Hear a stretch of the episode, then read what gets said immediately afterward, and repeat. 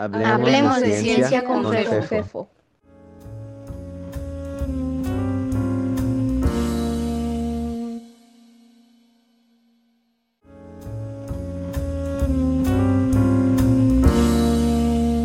Física de partículas. Episodio número 3. Los problemas más importantes.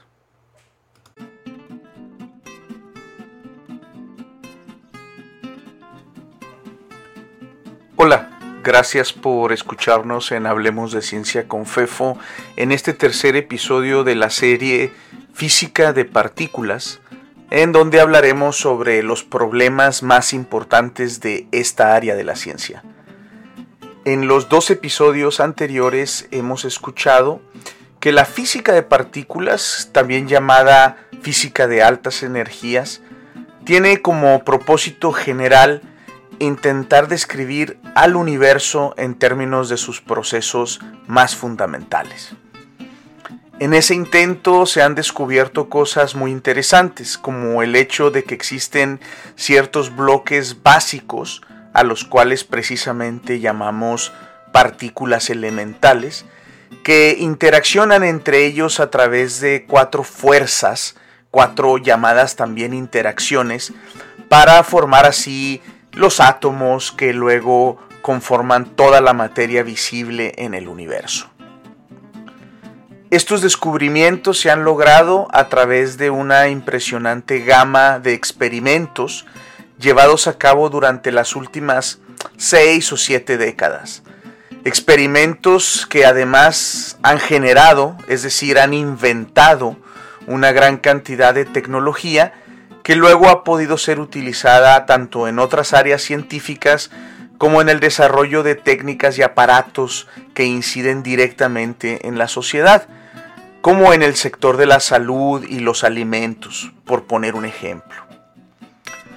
Al mismo tiempo, eh, hemos logrado construir una teoría científica que permite no solo describir las interacciones de dichas partículas, sino que hace múltiples predicciones que han sido verificadas de manera muy precisa por todos los experimentos que hemos podido realizar hasta el día de hoy. De hecho, dicha teoría, llamada coloquialmente el modelo estándar de las partículas elementales, es la teoría científica verificada con mayor precisión hasta el momento. Representa uno de los logros intelectuales más impresionantes del ser humano. Hasta el día de hoy, claro está. Y entonces, eh, si tenemos tanto éxito, si hemos tenido tanto éxito y la física de partículas ha logrado tanto, ¿por qué se sigue investigando e invirtiendo esfuerzo, tiempo y dinero? ¿Por qué seguimos haciendo física de partículas? La respuesta es en realidad muy clara y contundente. Existen aún muchos problemas abiertos que requieren solución. ¿Cuáles son los más importantes? He preguntado a mis colegas, quienes participan en esta serie que, hemos estado presentando a todos ustedes, que nos digan cuáles son esos problemas y en qué consisten. En este episodio compartimos con ustedes algunas de sus respuestas, resaltando por un lado las coincidencias que tienen y por otro las visiones ya muy personales.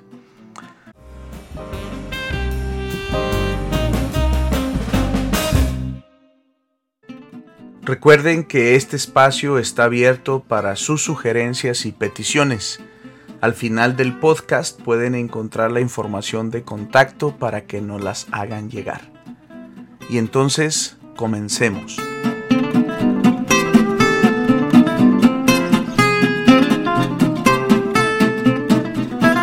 La pregunta que le hice a mis colegas fue, para ti, ¿cuáles son los problemas más importantes del área? Comparto con ustedes sus primeras reacciones. Los problemas más importantes del área? Hay muchísimos. Ah, es una pregunta ah, muy compleja. En, en mi, mi, opinión, bastante sesgada, digamos, ¿verdad? Este... el, gran problema es eh, que... Pues el, el llamarlo importante es, bueno, no, no sé si son, eh, o bueno, tal vez escogería los más importantes en torno a definir lo importante si es como algo posible de estudiar pronto o de, tener alguna verificación, confirmación experimental, algo que nos, que nos apunta hacia dónde ir. Sí, eh, mira, en el área tenemos problemas de verdad y problemas que no lo son. Eh, problemas estéticos, por así llamarlos. Eh, yo creo que los problemas reales son desde mi punto de vista los más importantes. Sí, hay eh, problemas conceptuales, problemas y problemas que tienen que ver con experimentos. Bueno, por un claro, yo tengo mis, todos tenemos nuestros ah, nuestras nuestros vallas, ¿no? nuestro sesgo. Eh, claro, en, el, dentro de, mi área de trabajo, pues lo más, lo más eh, urgente sería un poco intentar explicar. Bien, y entonces, ¿qué dijeron mis colegas? ¿Cuáles son esos problemas importantes? ¿Tuvieron algunas coincidencias? Escuchemos. El, problema fundamental eh, yo creo que es la materia oscura. Materia oscura. Materia oscura. La materia oscura. La materia oscura. Materia oscura. Materia oscura. Materia oscura. Materia oscura. Eh, sabemos que eh, hay materia en el universo que no es la materia que está descrita por el modelo estándar de partículas elementales y mm, como no está incluido en ese modelo, tendremos que cambiar de modelo, pero no sabemos lo que es. Yo creo que es el problema fundamental hoy en día. No sabemos qué es la materia oscura. Muy bien.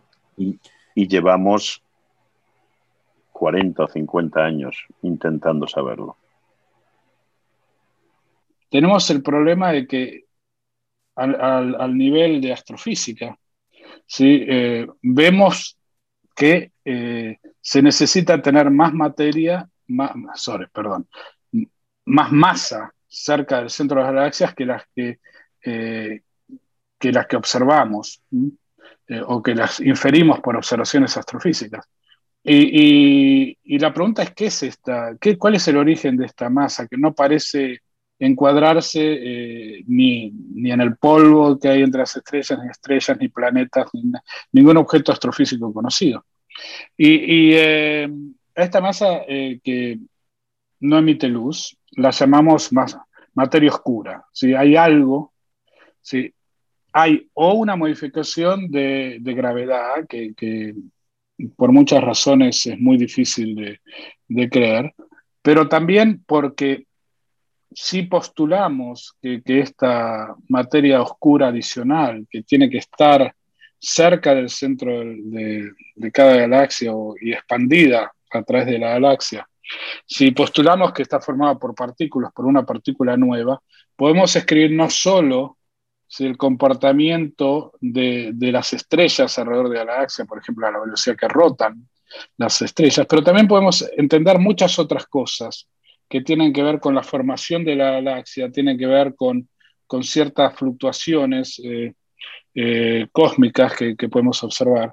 Pero, pero bueno, eh, hay toda una estructura matemática que parece ser consistente con, con las interacciones que ya conocemos, pero en la adición de, una, de un elemento adicional, de una, un elemento adicional que no está dentro de estos de estos quarks, ni electrones, ni, ni, ni neutrinos, ni ninguna de sus, eh, de sus copias, ni ninguna de las, ni del Higgs, ni, ninguna de las partículas que median las interacciones fuertes, débiles o electromagnéticas, que, están mediadas eh, por, partículas también, eh, las interacciones son a través de intercambio de partículas, si, si, si se quiere. Eh, se sabe que ninguna de estas partículas puede haber una descripción correcta de, de, esa materia y está el misterio de esto que se llama materia oscura. ¿sí? ¿Qué es, ¿Cuál es el origen de la materia oscura? Y de nuevo, pensamos que tiene que haber una descripción.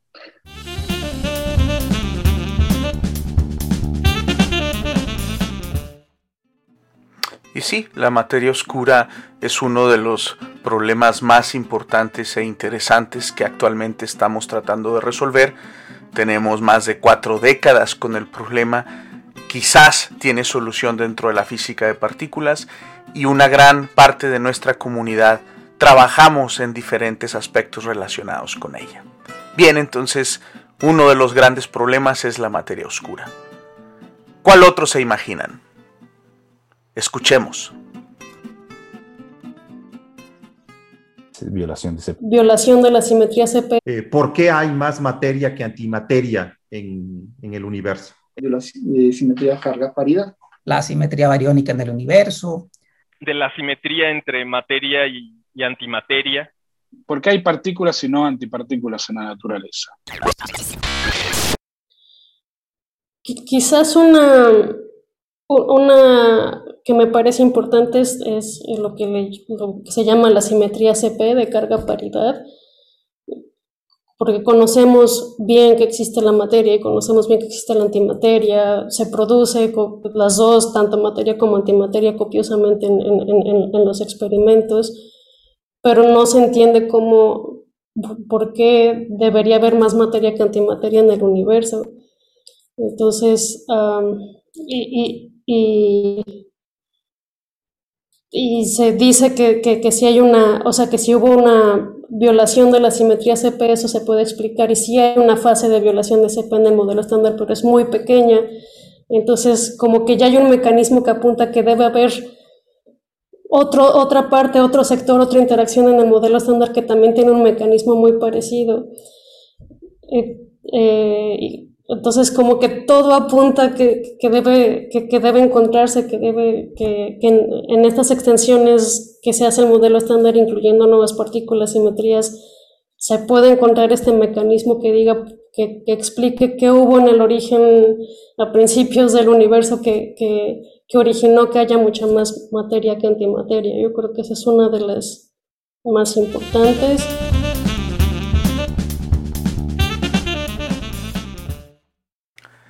Este problema de entender por qué hay una asimetría, un desbalance entre materia y antimateria, fue uno de los problemas en los que también mis colegas tuvieron gran coincidencia. Existe otro problema muy importante en el que también coincidieron y que a continuación escucharemos. La naturaleza de los neutrinos, por ejemplo, no sabemos eh, ¿Qué tipo de partículas son los neutrinos? Si los neutrinos son partículas de Dirac o de Majorana, o sea, si son su propia antipartícula o no. Eh, el origen de su masa. ¿Cuál es el origen de la masa de los neutrinos? Explicar la masa de los neutrinos. ¿Vale? Porque sabemos que, que por, debido a que hemos observado que los neutrinos experimentan el fenómeno de oscilaciones de sabor, por el que van cambiando, tenemos neutrinos producidos de un tipo y si los dejamos viajar, eh, llegamos a un detector y nos encontramos con neutrinos de otro tipo, que es el fenómeno que conocemos como oscilaciones de neutrinos, pues esto solo puede suceder si los neutrinos tienen masa, son masivos. Pero el modelo estándar de física de partículas, que es como la teoría ¿no? que en la que nos basamos los físicos de partículas, pues esto no, no, no hay una explicación, no explica por qué los neutrinos tienen masa. Entonces, bueno, un poco sería, este sería, es también la primera evidencia ¿no? de que necesitamos extender el modelo estándar. El modelo estándar ha sido bastante exitoso para explicar muchos de los resultados, pero este es como el primero que, en el que empieza a fallar. Entonces, pues necesitaríamos modelos, eh, teorías que nos expliquen cómo se genera la masa de los neutrinos. ¿Vale? Eso por un lado. Eh, bueno, y claro, y estos modelos que generan la masa de los neutrinos llevarían una fenomenología asociada, tendrían, podrían dar señales, señales de nueva física en diferentes experimentos. Pero bueno, como básica, punto básico es explicar la masa.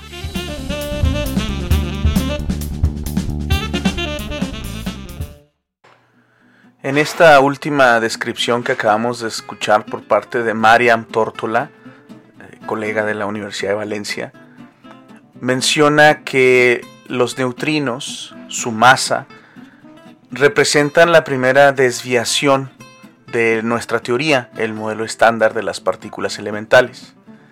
Al inicio del episodio mencioné que esta teoría representa la teoría más exitosa que hayamos construido y verificado. Sin embargo, vemos que eh, requiere cosas nuevas, requiere explicaciones que no incluye. De hecho, esto nos lleva a la siguiente versión de problemas importantes eh, que mis colegas también coincidieron y que tiene que ver con unas llamadas anomalías.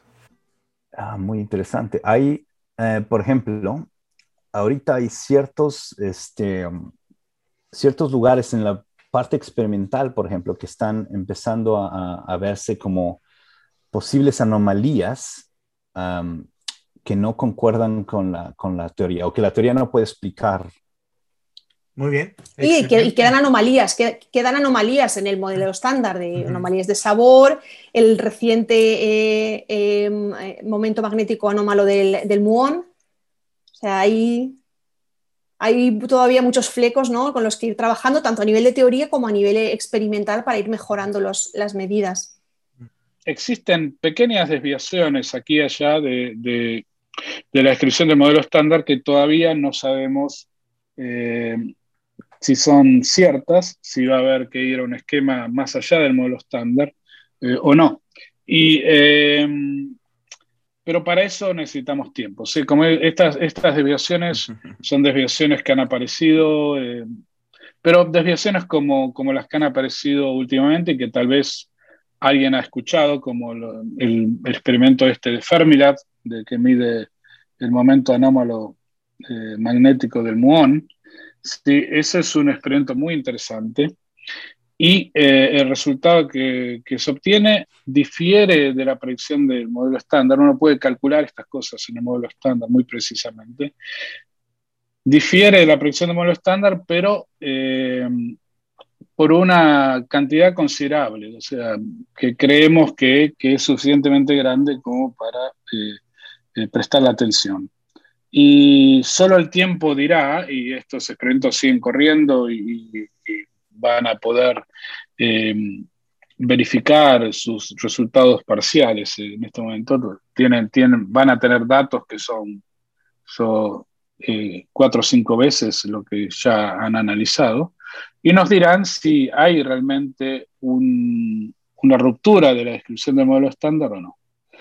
ahora, en mis años yo tengo 35 años haciendo física de partículas, cosas similares han sucedido y, eh, bueno, al final nos hemos dado cuenta que había o un error en el análisis o un error experimental y el modelo estándar ha sobrevivido. Pero algún día eso, como ha pasado históricamente, eso eh, tal vez deje de suceder y tengamos que ir eh, a una teoría más completa estas, estas anomalías experimentales. Por ejemplo, hay eh, recientemente, en, el último mes, dos resultados muy importantes. Uno de, de un experimento en el CERN, um, que se llama el LHCb. Hay una, parece que hay una anomalía en, en la, en algo que sería, sería el comportamiento de los electrones y los muones, que son, son leptones cargados, este, en principio, de acuerdo con la teoría, debe ser, este, se, comportan de una manera igual en la forma en que decaen. otras partículas, cuando decaen en, en, estas, en estos leptones cargados, deben de decaer, en, misma, en la misma, con la misma probabilidad. Y hay un, eh, un resultado del experimento LHCb que, que, que, parece que donde esto se viola. Y es la primera vez que, que se que se, bueno, que puede ser que, sea cierto, pero, pero vaya, es un resultado que todavía requiere más estadística y más, más datos para poder colaborarlo. Y después está otro, otro, otro experimento que, que muy recientemente también publicó sus, resultados, el, el, parámetro que se mide es el G-2, el momento anómalo del, eh, del muón, este, que, que vaya, esa es una de las, de las, de las mediciones de las propiedades eh, que se han medido de una partícula más precisa, ¿no? De hecho, em, digamos, por los dos lados, en la teoría y en el, y en el experimento, una presión impresionante y hasta ahorita eh, parece, parece que, que, que difieren. Em, y bueno, eso puede dar este, lugar a que, a que un, tanto una nuevas partículas puedan influir esos, esas, esas, propiedades y por eso difieran en, la teoría partículas que no están presentes en la, en la, teoría actual. Pero bueno, hay que, hay que todavía hay que, hay que mostrarlo con, con, un poquito de más eh, cautela, ¿no? Este, puede que haya errores en, en, en, tanto de la parte experimental como de la parte teórica, entonces hay que esperar un poquito más. en mi opinión, es un poco prematuro saltar y decir que hay nueva física, ¿no? Ahí.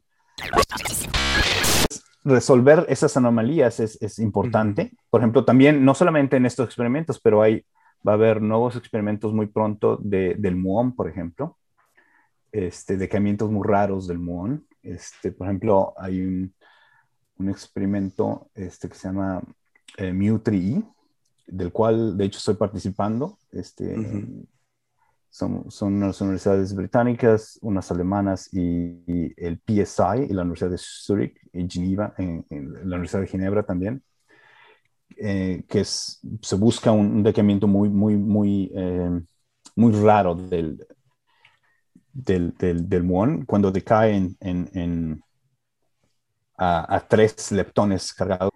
Si este, bueno, eh, la, teoría, el, modelo estándar de partículas elementales eh, dice que este decaimiento debe ser prácticamente, la probabilidad es muy, muy pequeña de, esto, de que esto suceda. Entonces, si buscas ese tipo de, de decaimientos y, y encuentras que, que, que, que, este decaimiento existe, entonces ahí es una clara clara asignatura de, de que hay eh, nueva, nuevos, nuevos, un nuevo fenómeno, ¿no? Entonces hay otros experimentos también, hay uno similar en, en Japón, em, que están buscando dónde, dónde el, el muón, por ejemplo, que es una partícula que vive, que se puede manipular muy fácilmente y la puedes crear relativamente fácil, este, la puedes estudiar bien y es este... Entonces el muón, por ejemplo, ahorita tiene, en los próximos años va, va a ser muy, muy importante para ver si podemos buscar nueva física. También los neutrinos, ¿no? Eh, la colaboración Dune que, que, y Proto Dune que, que, están, este, de hecho tú eres partícipe de, de ella, si no me equivoco. Este, es, bueno, la, la, la aparte de, de, estudiar los, los neutrinos en más detalle, una de las propiedades que tienen es buscar la, cuál es el nivel de, de, de una propiedad que se llama violación de CP, ¿no? En, este sector de, partículas, que es muy importante, ¿no? y tiene directamente consecuencias en cómo podemos eh, eh, entender por qué el universo este, está dominado por la materia y no la antimateria, ¿no?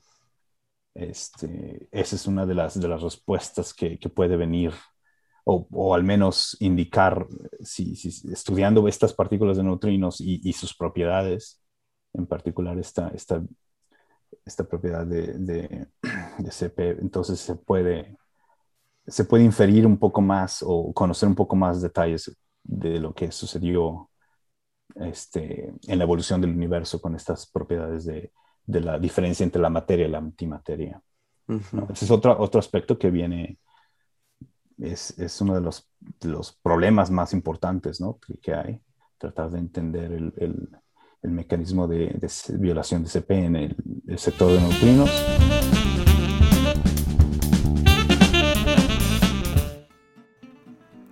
Como comenta Carlos Chávez, la última persona que escucharon, investigador de la Universidad de Liverpool, regresamos de las anomalías y estos experimentos a los problemas más importantes que ya se habían mencionado antes y esto es característico de estos problemas.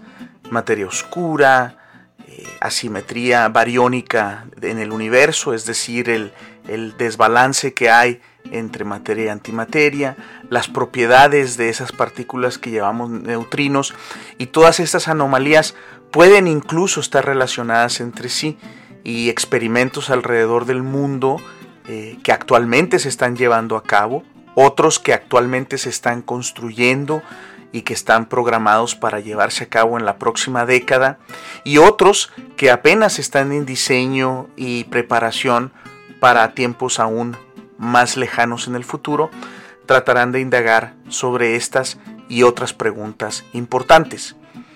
A continuación, y ya para finalizar, eh, les presento un popurrí de problemas adicionales y comentarios adicionales en los que no es que no haya existido coincidencia, pero que sí eh, no fue tan, tan evidente como en los grandes problemas que ya mencionamos. Veamos de qué se trata. Y quizás la otra es la gravedad, porque pues siempre es como decir, pues son cuatro fuerzas fundamentales, pero en el modelo estándar la ignoramos y ya. Y, y pues sí suena muy incompleto, sí, sí, sí, sí debe ahí haber algo que... Eh, no, sé, o sea, si, si, si, tenemos, si siempre hemos dicho que hay un mediador para cada una de las fuerzas, pues, ¿qué, ¿qué, pasó con el gravitón? Yo creo que también eso me parece un problema importante. El problema de que no tenemos una teoría cuántica de la gravedad, ¿no? Pero a lo mejor no vamos a tener datos para probar eso, ¿no? Entonces, en, en ese sentido no lo pondría como el más urgente. El más urgente para mí sería aquel problema en el que haya datos y que nos urja encontrar una explicación. ¿no?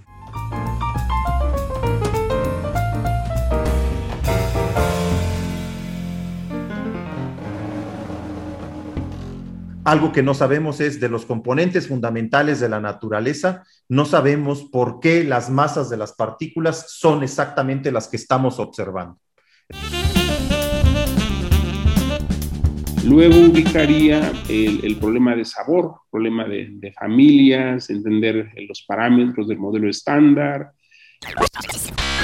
Eh, curiosamente, el problema que nos motivó muchos años a tratar de buscar algo más allá del modelo estándar, que es el problema de naturalidad, pues la naturaleza nos está como enseñando que a lo mejor eh, vive en un punto del espacio de parámetros que puede ser no natural, ¿no?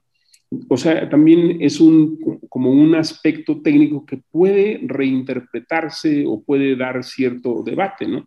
Entonces, en ese sentido, no estoy poniendo ahorita en esa, en esa prioridad a el problema de entender el Higgs, ¿no? Eh, ahora, a lo mejor este, esta, entender el materia oscura viene de entender eh, un poco eh, el más a fondo el sector de Higgs, ¿no? Y bueno, en, la física teórica pues hay problemas abiertos, ¿no? O sea, hay, hay, un problema en el modelo estándar que llamamos el problema de la jerarquía, que es la parte teórica, el, el Higgs adquiere correcciones radiativas a sus masas que, que son enormes. Entonces, eh, hablamos de, de, lo que decimos nosotros en, en la jerga, un problema de, de, de, ajuste fino, ¿no? para, para poder quedar, o sea, para poder decir que el Higgs es una partícula ligera, ¿no? Y no, no eh, explota su masa.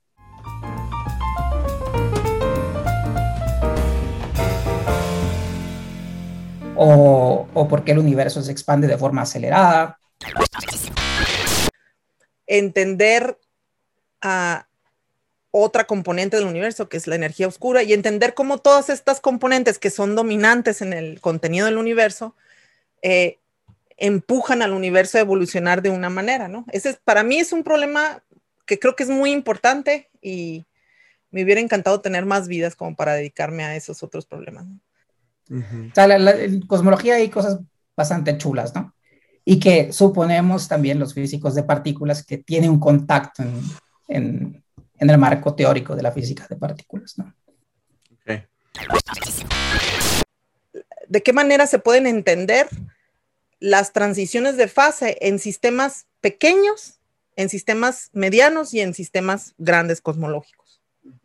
Esos es, digamos, los tres tipos de problemas que Quizás están más tendientes a que me gustan mucho, no sé si sean los más importantes. Pues, por eso es tu opinión, ¿no? O sea, está muy bien. Esto no lo define, no están definidos como para todo mundo, sí. Ajá, sí. sí, sí eh, y, lo interesante para, para, esta pregunta para mí y para, para, el podcast es las coincidencias que puede haber de diferentes personas en, con diferentes visiones, ¿no?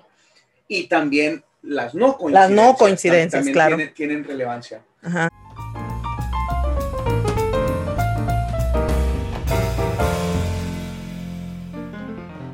El famoso problema de la jerarquía el problema del, del, del, hecho de que hay una partícula que se llama el, bosón de Higgs que está asociado con un campo que se llama campo de Higgs. Y en este sentido, y disculpa que esté tirando el, el, lingo ahí, pero este es un, es un objeto dentro de las teorías que, que utilizamos para describir las partículas que interacciona con diferentes otros tipos de partículas, por ejemplo, electrones o con, o con este, o otros, otras, otras partículas como bosones y, y, quarks, etc. Resulta que este, esta partícula, el, el, bosón de Higgs que está asociado con este campo, tiene un cierta, una cierta masa, en realidad es el valor del campo, pero que es mucho más pequeña de lo que tenemos razón para poder esperar que fuera, ¿no? Es decir, tiene un, tiene un cierto valor en, en unidades de energía, digamos, en julio, si, si recuerdas, o en, unidades de, de gigaelectronvolts, que es las unidades de, para cuantificar la energía que se utilizan en física de partículas. Y ese valor es mucho más pequeño de lo que se espera. Y se espera dentro del contexto, dentro del marco de la teoría, de, la teoría cuántica de campos, que es la teoría que describe estos, estos objetos, y en particular la teoría del modelo estándar, que describe todas las partículas que hasta el momento conocemos. Y es un problema interesante porque si el, el valor de este, del, campo de Higgs o de, relacionado, el valor de la masa del Higgs fuera mucho más grande, la vida como la conocemos sería muy diferente. Este, por ejemplo, la masa del electrón sería mucho, podría ser mucho más pesada. Entonces, los átomos de hidrógenos y, toda la, y todas las um, propiedades de, de, química que sabemos cómo se conecta el hidrógeno con el carbono serían muy diferentes. Y es posible que si cambias el valor demasiado, este, eh, no podría haber vida tal como la conocemos. Entonces, este es el problema de la jerarquía eh, y es un problema muy específico en física de partículas este, y, y aún no sabemos cómo resolverlo y la gente se ha dedicado por décadas y aún no sabemos muy bien.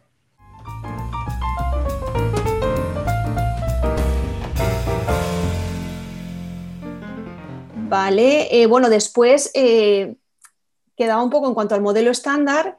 Eh, en el LHC ya se descubrió el bosón de Higgs, pero bueno, queda todavía por, por mostrarnos si la teoría, eh, la existencia de la supersimetría, ¿no? que se propuso para explicar el problema de la jerarquía en el modelo estándar, pues mm, de momento esta, esta, esta, extensión del modelo estándar llamada supersimetría pues no, no se ha descubierto. Entonces ahí todavía siguen las búsquedas en este sentido.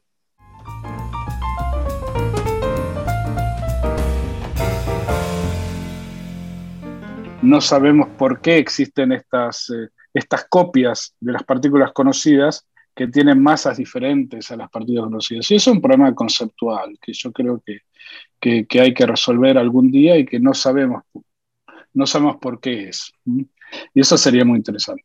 Otro problema conceptual es este, que decimos que hay tres fuerzas, eh, bueno, cuatro en realidad, con gravedad, en este momento, que sabemos eh, salvo que interpretemos al Higgs como el medidor de otra fuerza, serían cinco, pero, pero en este momento existen las fuerzas débiles que describí antes, las electromagnéticas, las fuertes y las gravitatorias.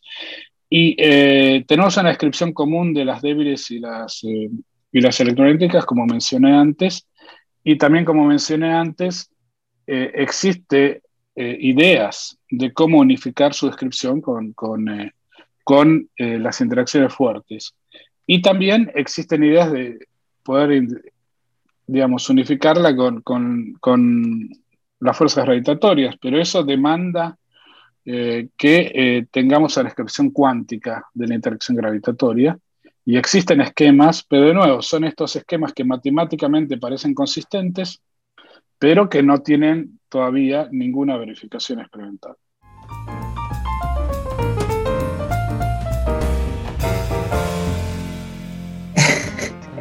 El, gran problema es eh, que estamos eh, ávidos por, por, algún resultado experimental que, que, nos dé como una luz, ¿no? Hacia dónde podemos ir en la parte teórica.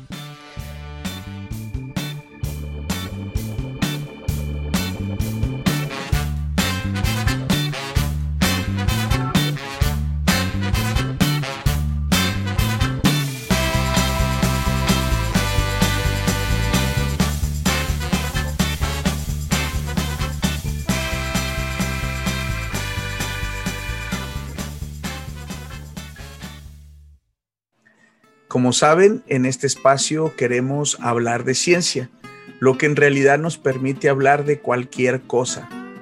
Si tienen comentarios, quejas, sugerencias, peticiones, pueden contactarme a través del blog de Hablemos de Ciencia.